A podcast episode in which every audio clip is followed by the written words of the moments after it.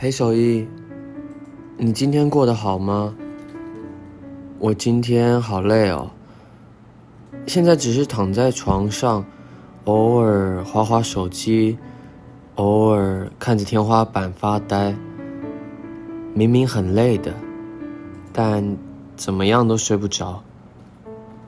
一定是因为你不在我身边。那。你在干什么啊？你是不是也睡不着？不然我们彼此交换一个故事，我们一起说故事，一起听故事，在一起睡着，好不好？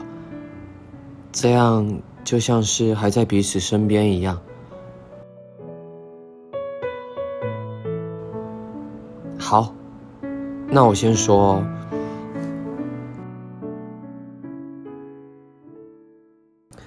有一天，小金鱼终于鼓起勇气去告白了。你，你愿意做我女朋友吗？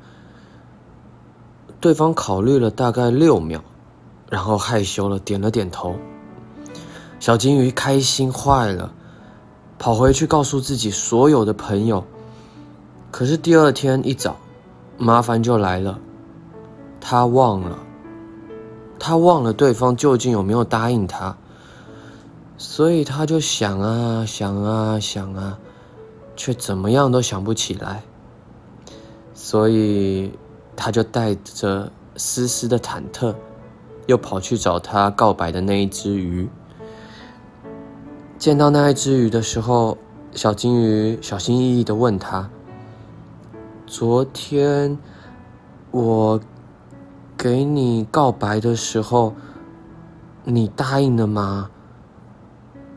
那只鱼笑道：“你个笨蛋，我当然是答应了。”但小金鱼却不知道，其实对方也早就忘了他昨天的告白。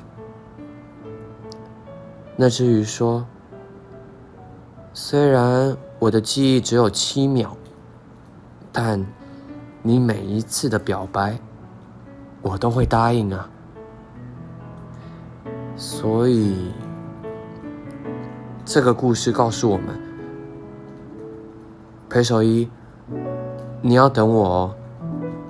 不管怎样，我都一定会找到你的。